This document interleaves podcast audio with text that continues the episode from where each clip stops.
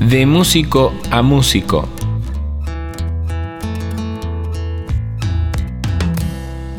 Una charla entre colegas.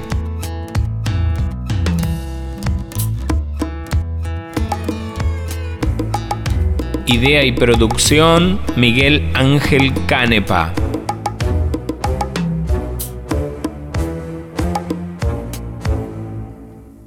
Episodio 2 Nancy Stork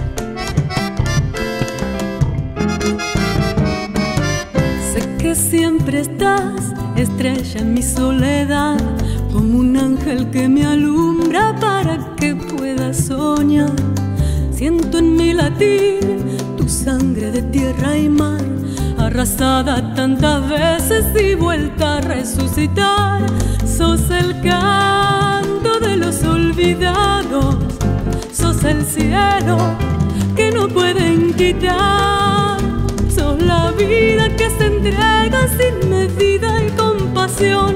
Sos mi tierra que da todo por amor.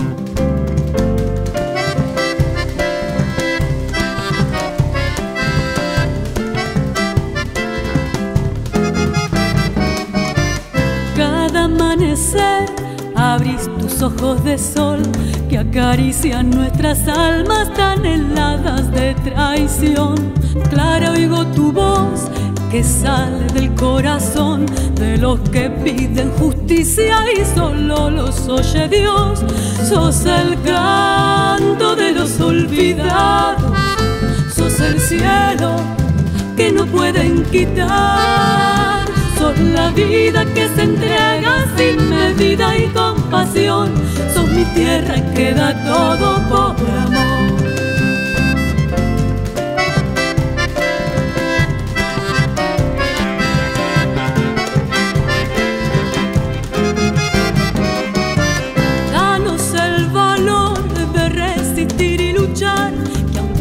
Arriba nos mientan, sabe el pueblo la verdad que siempre estás, estrella de libertad. En esta noche tan larga tu luz nos va a acompañar. Sos el canto de los olvidados, sos el cielo que no pueden quitar. Sos la vida que se entrega sin medida y compasión. Sos mi tierra que por amor. Sos el canto de los olvidados, sos el cielo que no pueden quitar, son la vida que se entrega sin medida y compasión, son mi tierra que da todo, son mi tierra, son mi tierra que da todo por amor.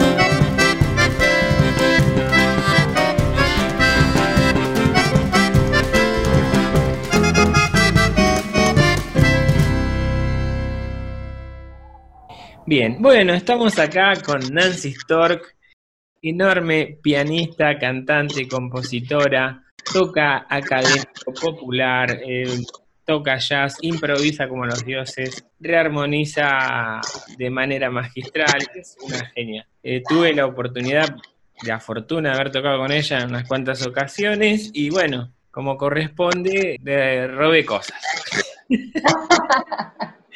bueno, Decime, ¿cómo, ¿cómo venís manejando en cuanto a trayectoria como tema este de la pandemia? Bueno, eh, a mí la pandemia en, en, un punto no, no me modifica mucho porque soy muy de estar estudiando y de estar adentro y de estar arreglando, bueno, vos viste.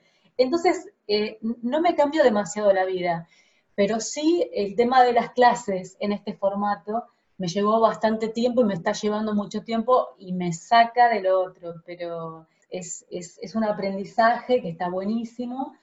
Y por otra parte, con respecto a, tocar, eh, aproveché este tiempo de pandemia también, de aislamiento, para eh, grabar unas cosas que estoy haciendo, para una posible documental. Y bueno, aprovechando mucho eso, la soledad de la composición, de la grabación y bueno, planeando más cosas así, por ahí grabando en solitario, ¿no? Claro, la gente cree que el músico es un bohemio, pero la verdad que está muchas horas de su vida estudiando. El músico serio, digamos, ¿no? El músico que a nosotros nos compete, ¿no?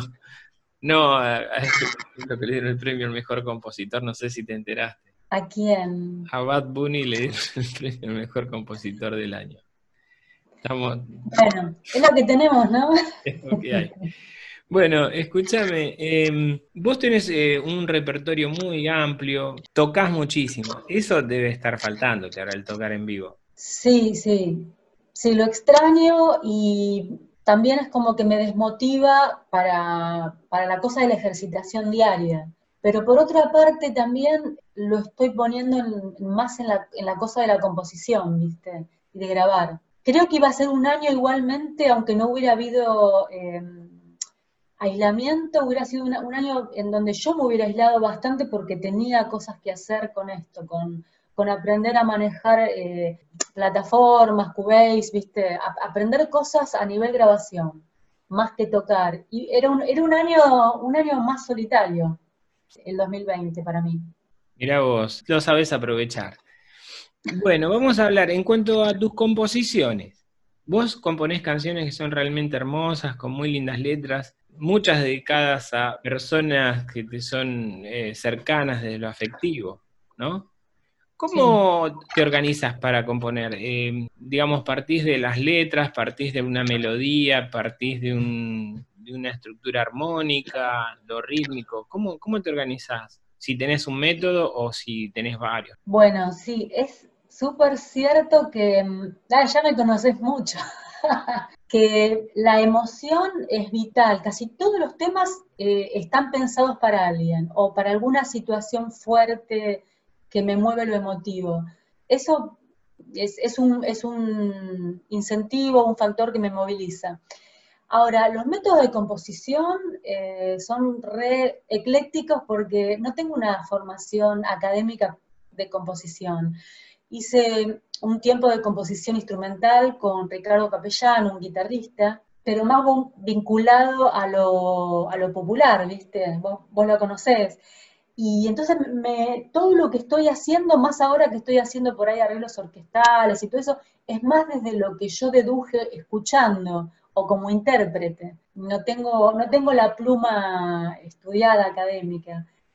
A veces parto de un cifrado, a veces eh, si tengo que hacer algo donde lo rítmico va a ser prioritario, por ahí eh, parto de células rítmicas, me las, compongo ritmos, ¿viste? Y a partir de ahí construyo.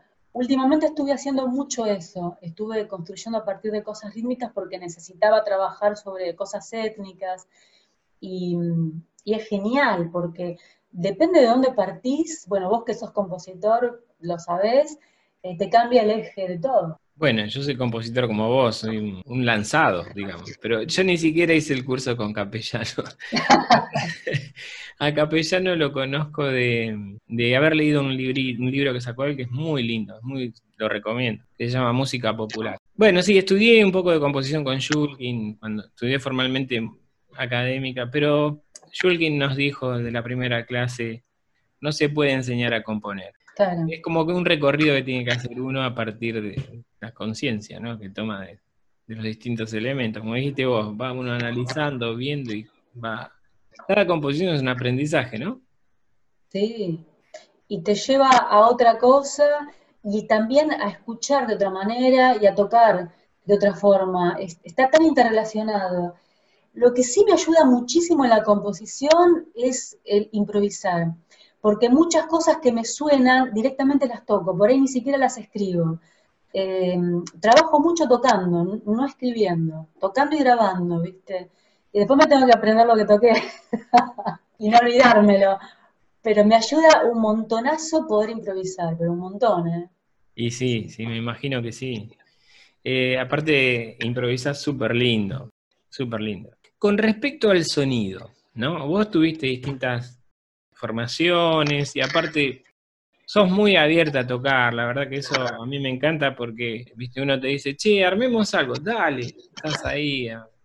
Pero en cuanto a, lo tímbrico, sos de tocar mucho en piano, pero sé que metiste manos en, sintetizadores y demás. ¿De eso ¿Me podés eh, explicar algo a la gente, a los músicos que te estamos escuchando? Bueno, el pasaje, o sea, el, piano acústico tiene todo un trabajo que es de por vida, ¿no? Que yo creo que es inabarcable. A mí me resulta inabarcable y me resulta lo más bello, eh, lo más bello que, uno puede llegar a, tratar de llegar, a, lograr, ¿no? Pero me apasiona mucho también el tema del sonido sintetizado eh, o el sonido sampleado. Ahora, por ejemplo, estoy trabajando con unas librerías que están muy buenas y es apasionante porque te hace componer y tocar de otra manera. Hay que meterse en la cabeza de lo que sería el instrumento, el instrumentista, de repente violonchelo, estoy con los sonidos étnicos, las flautas orientales. Entonces te cambia la cabeza, ya tocas en otro registro, empezás a pensar la música de otra manera. Eso fue una bisagra a partir de, este año, de enero, que empecé a trabajar con librerías, me cambió, eh, ya no pienso solamente como pianista, porque eso también te limita, y sobre todo también, eh, yo que por ahí lo que más escuché y lo que más hice fue jazz, también es muy limitado, a pesar de que la improvisación es una composición en tiempo real y todo, pero limita. Y abrirse a otros sonidos o a sonidos de percusión, mismo disparados desde el teclado, me cambió la cabeza, me hizo componer y escuchar la música de, una forma mucho más gráfica y, como, y con más espacio, con otras dimensiones. Qué bueno, qué bueno. Digamos, dentro del, jazz, que por ahí es tu, fuerte, tenés una, una, beta claramente folclórica, ¿no? Sí. Eh, el, el jazz también tiene una cosa como la música académica, en algún punto es inaccesible. O sea, te demanda un estudio de muchas horas y es full time, ¿no? Para ser realmente un, intérprete de jazz grosso. Y yo soy muy ecléctica para todo. Me gusta, me gusta justamente mucho el folclore. Desde que escuché, escuché Leguizamón, eh, ya el corazón se me fue para allá. Y desde que escuché a Saleán y a Goyeneche, eh, se me fue para el tango. y desde escuché a Monk y a Jaco Pastorius, o sea, me es muy difícil eh, abstenerme de meter mano en lo que me gusta. Y no hablamos de los brasileños. Oh, va, en todo sentido. Pero sí, sos muy fan de la música brasileña, sí. escuchas mucho. Sí, sí. Sí, bueno. Hubo un tiempo que estaba con eso, que estaba eh, prácticamente, estuve bastante tiempo escuchando exclusivamente música brasilera. Hay un bajista que se llama Pipoquinho, bueno, todos los bajistas son buenos brasileros, no hay uno malo. Me apasiona, me, me apasiona escuchar la línea de bajo, los bajos de la música brasilera son virtuosos y con un groove de lo que uno aprende, aunque toque después otra cosa. Sí, bueno, para quien no conozca a Nancy, cuando no está tocando el piano y, cantando o tocando el piano instrumental, cuando va por la calle va con auriculares, te podés matar saludándola, que no te va, no te va a registrar, sí visualmente quizás, pero no auditivamente. bueno, es, es un ejercicio importantísimo, ¿no? Es que ese es prácticamente el momento en que escucho música, por eso ahora que casi no se puede salir, escucho poco, porque los viajecitos caminando del conservatorio al agustiniano y a mi casa, eh, ahí estudio, o sea, ahí escucho y, me estudio los temas, es el momento. ¿Cuál, cuál es la formación eh, ideal para vos en cuanto a, agrupación instrumental, no? Y eh, yo creo que la forma perfecta es el trío, el trío de jazz, ¿no? O sea, la batería, el piano y el contrabajo es como que en sí mismo es completo. Eh, ¿Le sumas vos? Ah, bueno, sí. Claro, sí, sí, bueno, eso también, yo ya me había olvidado. eh, esa es la otra parte. Para mí también es muy importante el tema de las letras y el tema de la voz. sea como, como instrumento, sin letra o con poesía. Es, otra de las puntas de la que no me puedo abstraer, porque como también escribo las letras, eh, me resulta también fascinante esa parte, ¿no? De la música cantada, sí.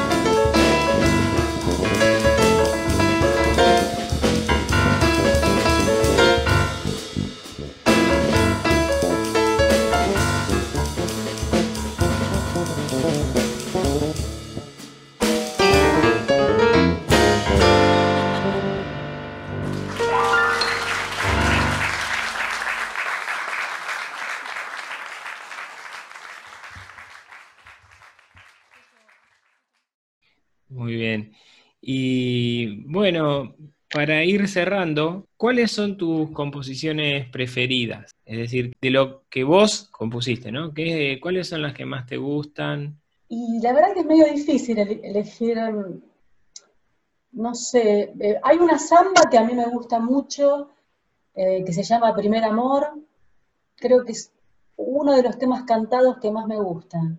Me gusta mucho, eh, tengo una vidala que se llama Trenzando Penas, también creo que son tal vez mis dos favoritas. Tendría que pensar, no sé, este, no, las tengo muy presentes, o sea que me olvido, me olvido de los temas. Esas dos me gustan mucho, sí. Este, ¿Las tenés grabadas esas? Primer Amor sí, las tengo en mi único, mi único disco editado, que es Luna Cibarro, y La Vida la no. La Vida la no, la toqué sí mucho en vivo, pero no la tengo grabada. Tengo muy poco grabado en realidad. Por eso te decía que es, una... Es algo que en vos, viste, que digamos, tocas mucho y la relación entre tus presentaciones en vivo y, tus discos, tu material registrado es, es, muy desigual. Tocas mucho en vivo con mucha gente y es como que uno espera que tuvieras más material para escuchar, ¿no? ¿Qué sé yo? Es cierto que estos tiempos no, estimulan mucho a grabar porque es algo que te lleva mucho dinero y que no recuperas. Hoy publicar en streaming, lo hablábamos el otro día con Gerardo Di Justo, es como componer algo, hacer un esfuerzo para tirarlo al mar, digamos, ¿no? Claro. Sí, sí. Eh, pero bueno, por el propio registro de la obra de nosotros, él reflexionaba y decía, la grabación nos sacó mucho trabajo a los músicos, pero a la vez gracias a la grabación pudimos saber lo que grabaron los grandes maestros del jazz, porque ellos no escribían, tocaban. Claro. Sí, absolutamente. Es un, bueno, sí, es un tema pendiente, pero por eso te decía que para mí este año era un año que yo un poco me lo había planteado como para encararlo así, empezar a, no sé si a grabar todo lo que tengo sin grabar, que es muchísimo. Debo tener, yo creo que más de 50 temas para que hasta ya me ya hace años que no los toco y que nunca los grabé. Pero también tengo muchas cosas nuevas que quiero hacer, completamente distintas. Se me acumula, se me acumula mucha info, ¿viste? Ese es el problema de no grabar. Pero bueno, tocar te lleva el tiempo de estar estudiando y no se puede todo. Es verdad, es verdad. No, pero lo bueno de tener 50 temas sin grabar es que puedes hacer una buena selección. Sí, ya van a sonar, no, que ya van a sonar distintos. Ese es un problema, porque por ahí haces un, hiciste un tema hace 15 años o 20 años, nunca lo grabaste y cuando lo vayas a grabar ya va a ser otra cosa, ya está. Y eso siempre es así. Incluso por ahí grabás, te queda el registro y después cuando salís a tocarlo ya es otra cosa. Sí, completamente lo tocas distinto. Todo te queda viejo. Si seguís estudiando y si seguís aprendiendo, todo te queda viejo rápido, porque la, bocha sigue. Está bueno que sea así. Sí, que es bueno, sí que es bueno.